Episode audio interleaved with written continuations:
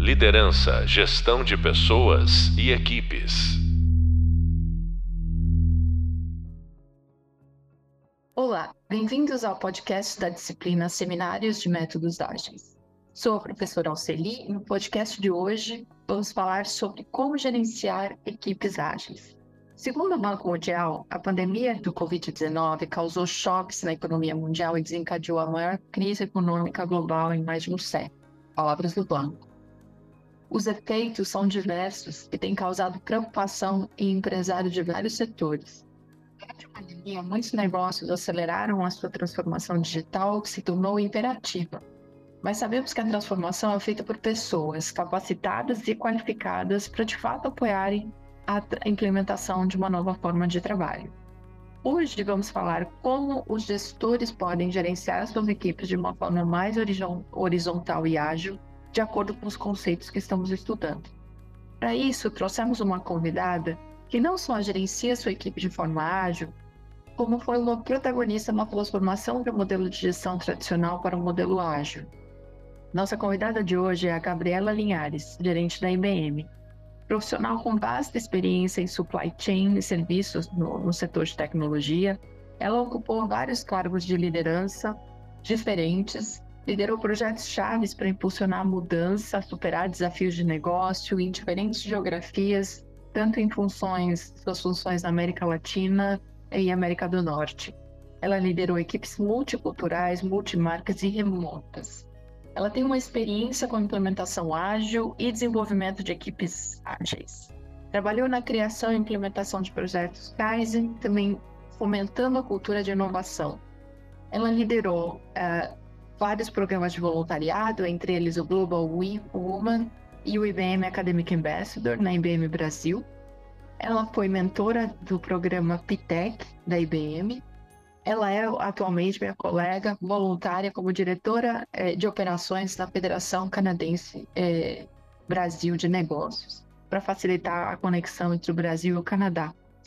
Ela é atualmente líder de, de operações de conta a receber da IBM Américas, para planejar e conduzir os principais resultados de negócio, coordenar o sistema de gestão e promover as melhorias de processo e capacidade na própria organização.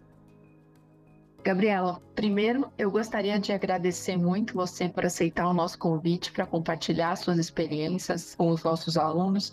E, e, eu sei que você tem muitas experiências na IBM.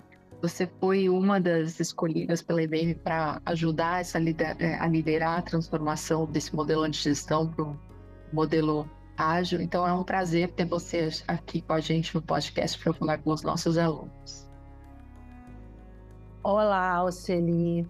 Primeiro, eu quero agradecer pela oportunidade de compartilhar a minha experiência.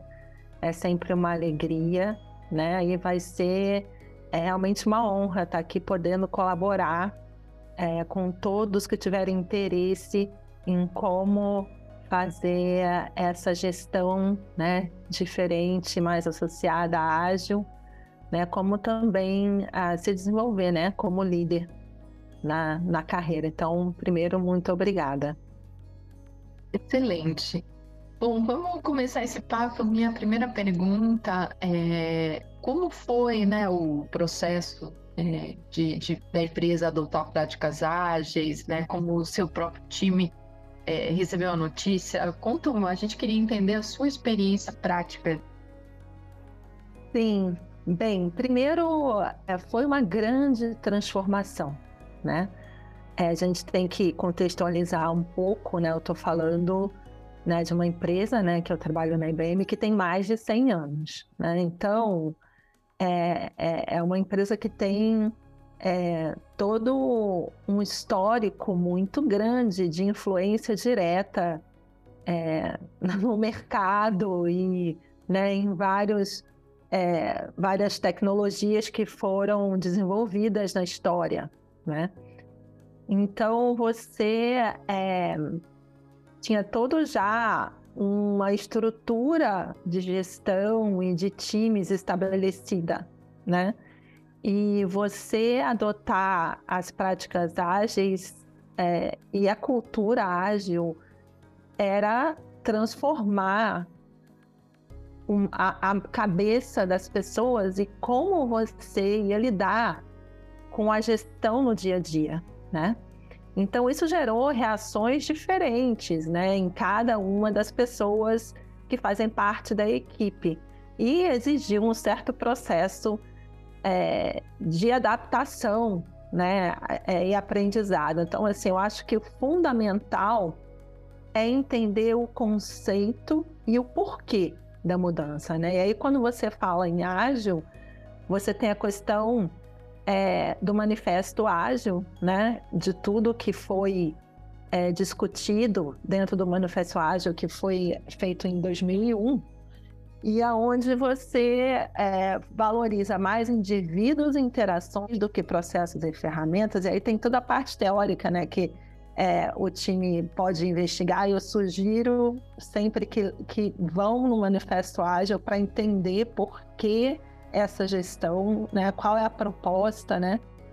É, e aí, com base nisso, uma vez que você entenda de por que né, você está adotando uma prática ágil, você entende que, na verdade, ela é quase uma consequência da mudança da velocidade né, que a gente tem no mundo hoje, tanto em tecnologia como na forma de interação com as pessoas. Então, ela provoca uma mudança cultural, né?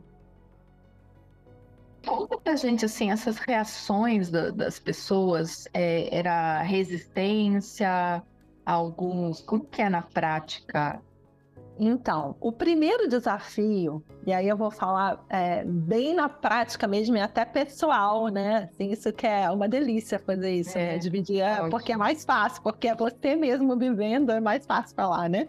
É. Então, assim, é, primeiro é um desafio pessoal, né? Porque você tem que pensar que você mesmo tem que ajustar a sua forma de trabalho.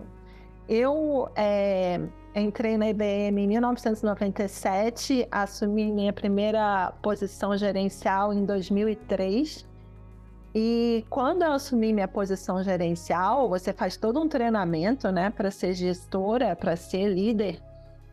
E o treinamento era baseado em, na mais, nos mais novos conceitos da época, que estavam muito longe dos ágeis, tá? Então ainda era um conceito comando-controle, onde o gerente tinha que saber tudo o que estava acontecendo, tinha que controlar absolutamente tudo o que acontecia e que qualquer problema que acontecesse era responsabilidade dele evitar e controlar. Então, quando você vai fazer um treinamento ágil, entender toda a proposta do manifesto, depois adotar aquilo no seu dia a dia. É, para quem foi formado em 2003 como gestor, é uma mudança radical, porque, primeiro, você tem que aceitar deixar de ter o controle, porque num método ágil você não tem o controle, é, é o time que controla, né? Além disso, você tem que colocar o protagonismo no time. Quem faz a diferença, quem vai estar tá no dia a dia fazendo com que tudo aconteça é o seu time. Você vai ter que confiar que as pessoas sabem o que elas estão fazendo e que elas vão fazer, né? E você vai ter que colaborar para que elas tenham essa autonomia, né? Então, na verdade, você tem que passar ajudar os funcionários a assumir o protagonismo, ajudar eles a aceitar os riscos e assumir esses eh, riscos gerenciáveis, né? Mas você tem que abrir mão daquele gerente super-herói que resolve tudo. No Ágil, você vai apoiar a sua equipe, você vai a facilitar com que o trabalho dela aconteça melhor, você vai capacitar os seus liderados a ele terem esse protagonismo, mas não é você o protagonista. É, isso é interessante, porque aí você fala o que você comentou, é, você está dando um exemplo da mudança cultural, né? E, e essa que é muito necessária para que isso aconteça na prática, né? E houve algum treinamento para aqueles que estavam é, liderando a iniciativa? Como que foi essa transformação? E como que estou pensando justamente uma empresa que algum líder, que, né, líderes, nossos alunos podem estar em posições de liderança e querendo fazer uma transformação na empresa que eles trabalham. E como que foi o início disso? A liderança teve? É, conta para a gente o processo, né, que aconteceu. Sim. Bem, quando a empresa decidiu, né, isso foi discutido a nível executivo global, né, decidiu assumir de uma forma oficial que toda a organização, não foi a área de IT que assumiu né, as práticas, que veio tudo da área de IT, né, as práticas ágeis, assim, no início. Mas a proposta da empresa era que a empresa como um todo se, se fizesse uma renovação e assumisse uma forma de gestão ágil. Quando isso foi definido, foi definido um, um time de projeto global mesmo, né? Ou seja, se um, um funcionário está numa posição de liderança e quer implementar é, ágil na equipe dele, ele como líder, né? Ou seja, a liderança do time tem que tomar essa decisão. Uma vez tomada essa decisão, é dado uma série de treinamentos para a equipe, né? No caso, foi dado uma série de treinamentos para todos os níveis, tá? Começando com a liderança, porque a liderança tem que entender o básico, até para ajudar no treinamento dos funcionários, mas é um treinamento que tem que ser feito para todos, porque como a equipe assume esse protagonismo, a equipe tem que saber o que, que ela vai fazer, como que ela vai se comunicar, como é que ela vai interagir. Então, é uma mudança é, de cultura em todos. E esse, para mim, é o primeiro passo. É impossível você implementar ágil de verdade sem que comece por uma mudança cultural. Porque as pessoas já não vão fazer é, assim na prática, se elas não entenderem o, o, os porquês, né, as razões disso e como fazer isso? Como que elas devem se comportar dentro de uma gestão ágil? Porque aí depois que você falar dessa questão cultural, aí você vai para uma parte mais prática, que também é fundamental, porque você tem a parte conceitual, que você tem que explicar, mas depois a pessoa tem que saber o como. Tá bom, mas como que eu vou fazer isso? E aí você vai ter que desenhar no, na sua operação, né, que foi o que a gente que fez, a gente desenhou quais seriam as práticas que a gente iria usar. Né? Então, por exemplo, o stand-up, né? A reunião lá de cinco minutinhos diária, é, a reunião de retrospectiva mensal, que a gente tinha que. No início era de 15 em 15 dias, para poder realmente criar o hábito. Então, tudo isso você vai definir como você vai fazer para que a cultura vá sendo absorvida, sabe? Porque aí uma coisa ajuda a outra. Você vai no conceito, vai na prática, e aí você vai exercitando no dia a dia é, realizar ah, o conceito e atender o seu cliente, porque isso é outra coisa fundamental. O ágil existe porque ele muda o foco em atender o cliente em primeiro lugar, mais do que os processos internos. Interessante que você falou, é, Gabi, do, do, da criação, de criar o hábito, né? Então você falou que uma transformação cultural, para que essa transformação cultural aconteça, tem que criar o hábito. E aí você tem que ter processos, né? Além da, da treinamento, capacitação, processos para que você garanta que você está mudando e, e esse hábito está sendo estabelecido a comunicação ali é importante também, né? É, Não, a, a é. comunicação, auxiliar, ela muda radicalmente, porque quando você está falando num método ágil que você tem ali uma, uma flexibilidade, uma, é, uma velocidade de resposta maior que você procura, né? Dentro do ágil você vai procurar isso. A sua comunicação ela tem que ser mais frequente, né? Então, se num processo comando e controle você fazer uma reunião com seu time semanal, não vai dar para ser semanal. Você vai ter que falar com ele com frequência com seu time, mas ao mesmo tempo vai ser rápida. Não é para ficar falando muito tempo, é para ir objetivamente naquilo que você precisa. E aí a importância do stand-up, por exemplo.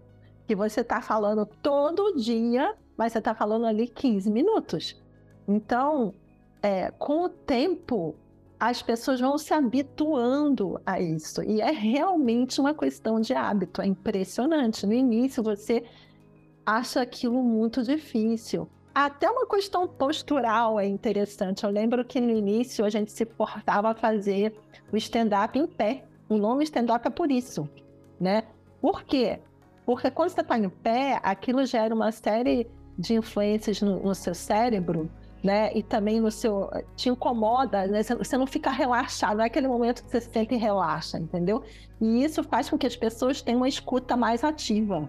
É, é interessante é, a neurociência aí, né, influenciando, mas é, é verdade. É, então, são hábitos que as pessoas adquirem. Depois que você adquire o hábito, é mais fácil rodar, mas no início é, é fundamental as pessoas não desistirem, entendeu? Vai ter dificuldade, vai ter resistência, porque é uma mudança para todos.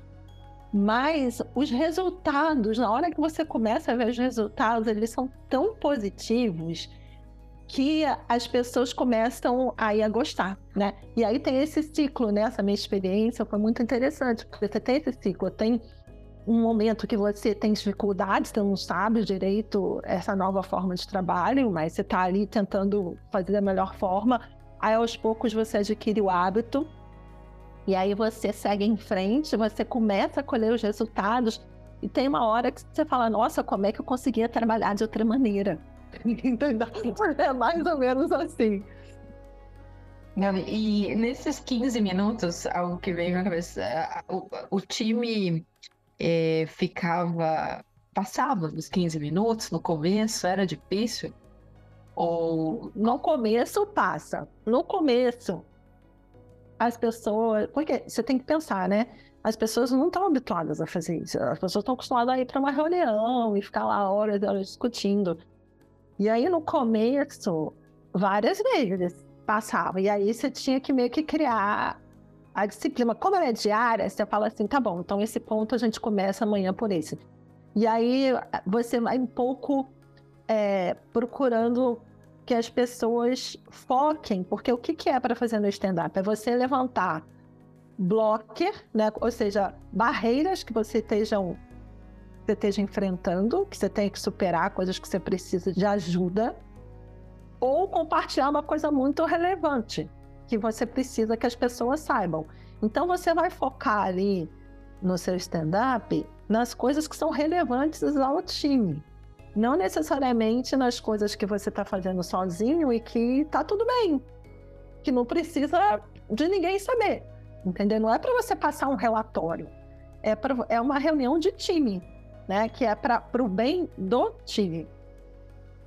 E isso ajuda também é, colaboradores que muitas vezes têm dificuldade na priorização, né? E, e quando você está fazendo em equipe, a pessoa acaba criando esse hábito e, e, identificando melhor a prioridade da, da equipe. É, é, muito comum a gente ver pessoas que trabalham e se esforçam bastante e, e na gestão tradicional o, o, líder vê ele às vezes fica é, é, não fica satisfeito e nenhum dos dois, né? O colaborador que está fazendo da melhor forma possível, o líder porque não era a prioridade dele e nessas reuniões, né, nessa forma ágil, é, é, é possível né, melhorar essa capacidade de priorização e priorização de um objetivo comum, né?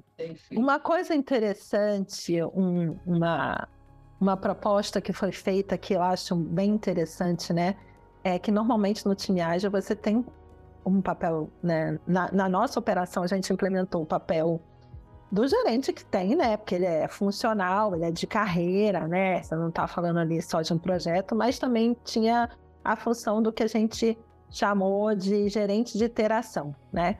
Ou seja, é uma pessoa que existe ali para promover a interação lá é, de uma forma mais eficiente no time, mas esse papel ele era rotativo, porque é interessante que todas as pessoas da equipe experimentem esse papel, sabe, para sentir um pouco esse desafio e, e, se sentir relevante também, né? Estudou da mesma forma que os outros é, membros. E isso é, de alguma maneira, dar um pouco de empoderamento para as pessoas, sabe? Delas começarem a falar assim, pô, mas espera aí, eu posso ser um interesse manager, assim, essa, a cada duas semanas vai ser uma pessoa, por exemplo.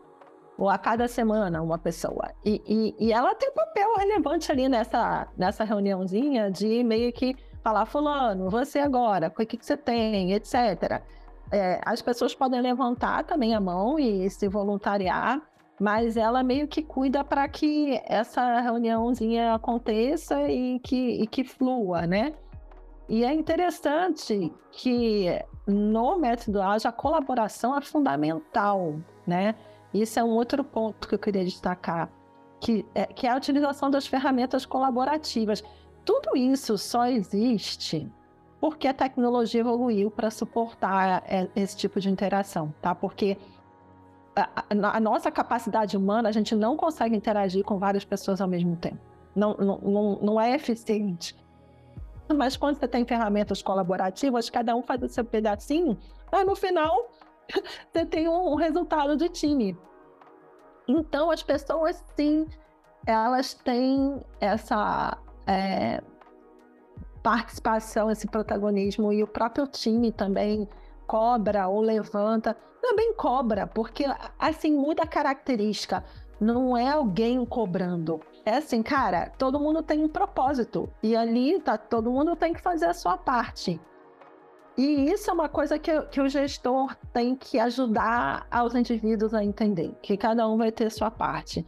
E aí, cara, o funcionário que não se adapta a isso, ele vai naturalmente é, se expulsar, porque é, é, uma, é, uma, é uma situação de time, entendeu? Não é uma situação individual apenas. E, essa parte de ser rotativo, você acaba desenvolvendo, sendo uma ferramenta de desenvolvimento de liderança também, né? Esse processo. Você desenvolve, as pessoas têm oportunidades é, e podem ter papéis diferentes, né? né? Nessa, uhum. Nesse processo. E, e você vê. É, pode falar, pode comentar. Não, eu ia falar só que sim, é uma grande ferramenta e eu, sinceramente, acredito que a própria implementação do modelo ágil já é o desenvolvimento de liderança, porque a proposta dele é que o funcionário tem um papel de protagonismo. Então, um funcionário, para trabalhar de forma correta num método ágil, ele tem que assumir o protagonismo das atividades dele não é que o gerente vai ficar mandando ele fazer. Por isso que também exige uma certa maturidade, né? Assim, para você conseguir gerenciar isso. E maturidade não é idade, tá? Isso é uma coisa que eu quero destacar. Não é idade. Eu trabalhei com pessoas é, de mais idade e que não tinham uma maturidade, até tinham resistência de trabalhar nesse método, como eu trabalhei com pessoas super jovens que eram, cara, super encaixaram. Também trabalhei com pessoas jovens que não tinham maturidade, né, não tinham um nível de responsabilidade ideal, mas isso tudo aí faz parte do gestor dar o, o feedback, que é constante, ajudar a pessoa a se desenvolver, porque realmente o método em si ele força que todo mundo tenha um pouco de liderança. Então, é incrível é, essa mudança. Você ah, vê, ah, você vê que muda a relação entre o gestor, o gerente e o time, e entre os membros do time. Você vê essa mudança quando se implantam? Sim, o impacto é grande em relação a isso, porque a equipe passa a ter um, um papel muito mais relevante, né? E o gerente, ele passa a ser uma pessoa que apoia e ajuda a dar condições. Deixa eu deixar claro, o gerente, o líder, tá? Ele sempre tem um papel relevante. Só que a forma desse papel se manifestar, ela muda. Ela deixa de ser tão explícita, né? Onde o gerente vai lá chamar uma reunião e falar e cobrar, e ela passa a ser muito mais no apoio de desenvolvimento e suporte individual para cada um dos membros, para que eles assumam o papel de liderança, Então, é o, o, é o líder servil, né? Em vez de ser o líder super-herói que resolve tudo, etc., é um líder que serve ao time e às pessoas que trabalham com ele, que faz, procura fazer com que essas pessoas se desenvolvam e superem né, as suas travas, os seus desafios e que entreguem o melhor trabalho possível para a equipe. Então, a comunicação entre o gerente e o funcionário, ela precisa ser é, com uma, um nível de confiança muito grande, mas a comunicação entre a equipe precisa ser muito mais efetiva. E, e, isso é uma coisa que o gestor vai ter que fazer. Toda vez que ele perceber que alguém não está se comunicando de forma ideal com a equipe, ele vai ter que chamar a pessoa e conversar. Olha, você precisa comunica se comunicar melhor com a equipe, deixar mais claro é, os seus pontos de dificuldade, ou voluntariar pedido de ajuda. Tá aí uma coisa que a gente viu muitas vezes. As pessoas não sabem pedir ajuda. Elas estão lá desesperadas, é, não estão conseguindo dar conta do trabalho delas e elas não levantam a mão para pedir ajuda. E isso não é bom para a equipe ágil, porque na verdade depois se der um problema todo mundo tem um impacto, né? Então é, são é, é uma relação que muda. Então realmente o impacto é grande. Esse esse não pedir ajuda muitas vezes é a insegurança ou a, a, resistência à mudança mesmo. É, é, continua trabalhando da mesma forma que trabalhava antes, né? Sim, é, as pessoas, assim, aí a gente tem que ser muito compreensivo aqui. As pessoas têm dificuldade de se expor, né? Porque você falar que você precisa de ajuda, muitas vezes é visto como se você não conseguisse fazer. É, mas aí eu acho que está a importância dos dados, né? Uma coisa é você falar que não consegue sempre. Outra coisa é você estar tá com é, uma série de coisas é, do momento, né? A gente tem, cada pessoa da equipe passa por momentos diferentes, até pessoais, né? Mas do ponto de vista até de operação mesmo, existem situações diferentes que acontecem em cada momento. E o que um hoje precisou de ajuda, amanhã pode ser o outro. E isso é uma coisa importante. Equipe é isso é, é um ajudar o outro na hora que precisa. O que realmente aí sim é complexo é a pessoa que sempre precisa de ajuda e, e, nunca entrega a mesma coisa. Mas é o que eu falo, a própria equipe começa a perceber, né? E aí são aí também a gestão tem que atuar. Se a pessoa realmente tem essa dificuldade, não está preparada para trabalhar daquela maneira, talvez ela tenha que mudar de equipe. Então, assim, isso são coisas para serem avaliadas, mas é, é importante, por isso que os valores ágeis são muito importantes ter como base, né? A confiança é o, é o. Você não implementa ágil sem confiança, porque quando você trabalha em ágil, você vai ter um mural de trabalho, né? Onde estão ali todo, toda a produtividade do time está numa ferramenta. Tudo que todo mundo está fazendo está numa ferramenta. Então, assim, todo mundo sabe tudo. Você abre a caixa de Pandora e todo mundo sabe tudo o que está acontecendo. Então só dá para fazer isso com confiança. Excelente, Gabi. E então tem essa parte do, do trabalho em equipe, mas o gestor continua olhando para o indivíduo né, também, para esse desenvolvimento individual. A avaliação da equipe do indivíduo muda ou ela. Como que acontece essa avaliação e feedback constante.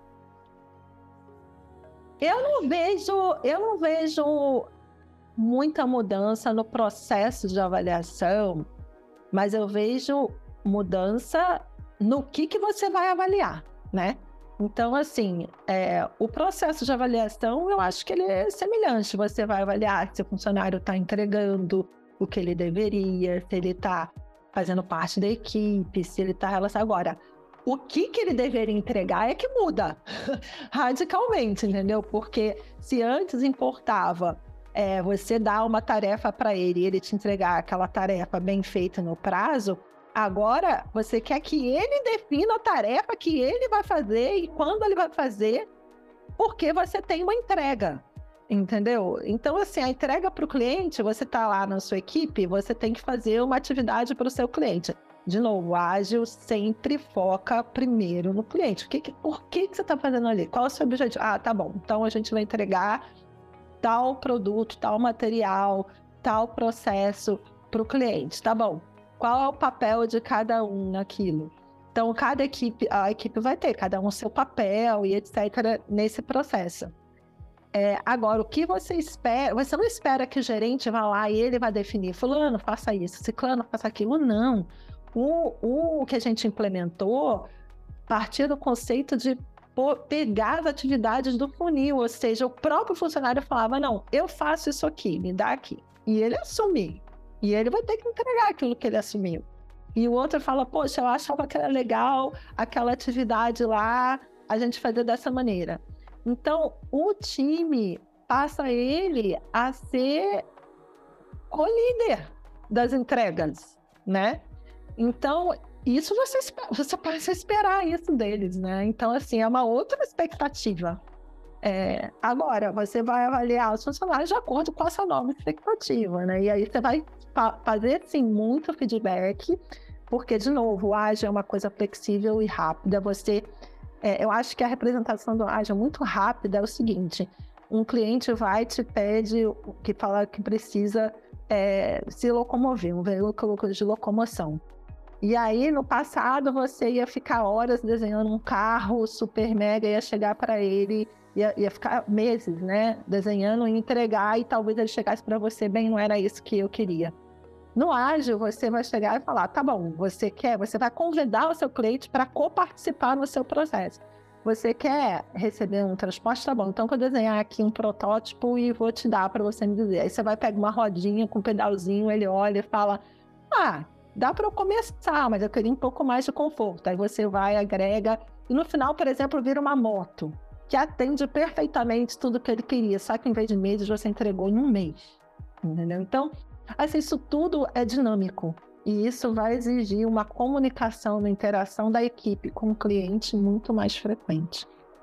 Uma coisa que me chama a atenção, você falou que começou na área de, de TI, né? Pelo, até pelo manifesto, que nós estamos, é, estudando também isso na teoria, é, e que isso é pervasivo quando você coloca na cultura da empresa, é pervasivo a qualquer área. Então, você tem experiências em áreas de operação, áreas de vendas, né? Contato com o cliente, e até mesmo você mesmo liderou um grupo de voluntários e embaixadores, né? Fazer a ponte com as universidades. E você também gerenciou o voluntariado, né, com práticas ágeis.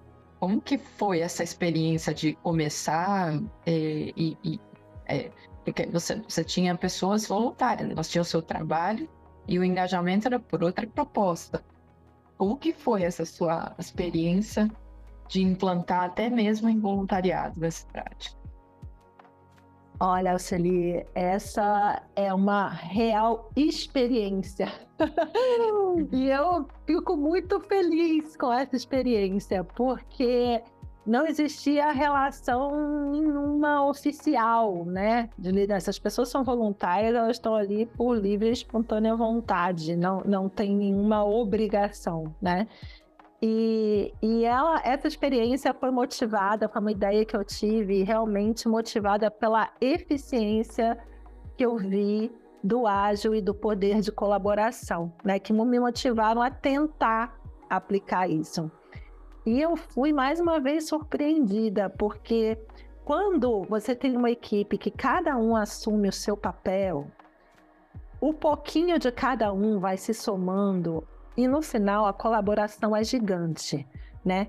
E no voluntariado, apesar de você não ter uma é, relação formal, né, de obrigação, a motivação e o propósito é comum. Então, a motivação que está no coração das pessoas é comum e isso faz com que elas tenham uma energia enorme de colaborar entre elas para o bem comum, para o propósito comum.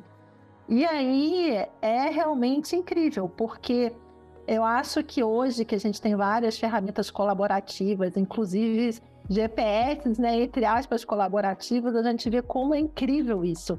Cada um faz um pouquinho e as ferramentas hoje tecnológicas permitem isso, e no final é, o resultado é gigante. Então, realmente foi muito interessante e eu falo assim com toda certeza que dá super certo. É, assim, você, para uma coisa que é interessante fazer para dar certo, é você criar níveis diferentes de colaboração, né? Porque você tem o colaborador voluntário, que quer fazer uma colaboração rápida, uma vez só, né? Vou dizer spot, eu vou lá, faço e saio. E tem um colaborador que tem mais interesse, que quer participar de uma forma mais é, contínua. Então, eu criei subgrupos. Um grupo um pouco mais, que eu chamava o comitê, né? Que existe até hoje, é, que são pessoas que semanalmente fazem um stand-up, interagem, desenham as propostas, etc. E você tem os voluntários é, específicos para atividades específicas, né? A pessoa não tem tanta agenda, ela fala, ah, mas tem esse treinamento aqui para a universidade tal, eu quero ajudar. E aí ela vai naquilo. E aí, putz, você tem, assim, a gente tem mais de 200 colaboradores. Porque você tem lá 10, 15 que são mais frequentes e o resto spot, você compartilha com eles, ó, oh, pessoal, tem essa oportunidade aqui de treinamento nessa universidade, interação com esses alunos, cybersecurity, ou então é, inteligência artificial, quem tem interesse. E eles me levantam, ah, eu tenho interesse. E aí você combina e vai indo. A coisa vai fluindo. Incrível, Gabi. E a gente já está quase chegando ao final. É, queria que você deixasse dicas de como liderar essas equipes, né? Quais seriam as suas dicas finais da liderança, liderança de equipes ágeis? Bem, é, primeiro, é, comece qualquer relação ágil compartilhando os porquês, o propósito e os valores.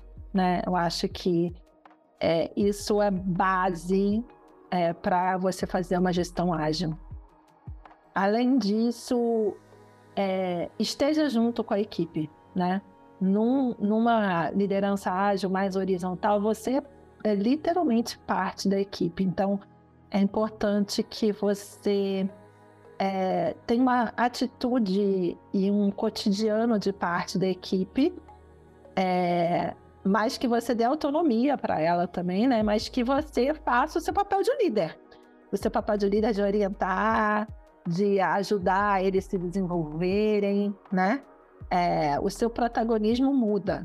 Você segue como, como líder um protagonista, mas a sua liderança ela deixa de ser explícita.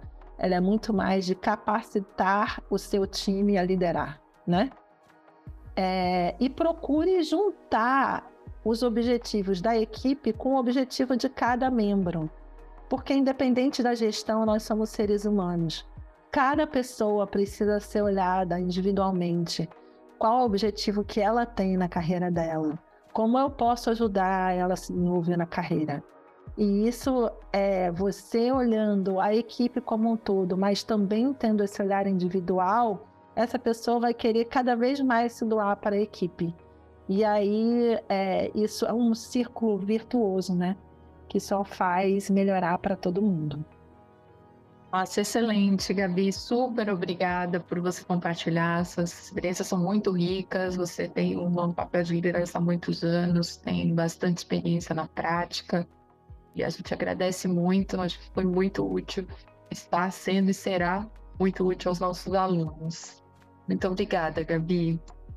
Eu que agradeço a todos e me coloco à disposição. Pode passar meu contato se alguém quiser conversar. É, eu estou assim super disposta a ajudar. Super obrigada. Pode procurar a Gabi no LinkedIn. É, bom, você acabou de, de, ouvir o podcast sobre como gerenciar equipes ágeis com a professora Auxília, convidada, convidada Gabriela Linhares, da IBM. Até agora, estudamos conceitos de startup enxuta, como as práticas ágeis podem ajudar na experiência dos clientes e como desenvolver e gerenciar equipes ágeis. Não esqueça de acessar o nosso hub, uh, visual e o hub de leitura para consolidar os conceitos e com as dicas valiosas dos nossos convidados, você pode começar um plano de ação para colocar a mão na massa. Lembre-se de praticar, receber feedback e aprender. No próximo podcast, uh, vamos abordar a transformação cultural para adotar práticas ágeis. Não perca, teremos uma convidada com experiência global no tema. Até a próxima e bons estudos!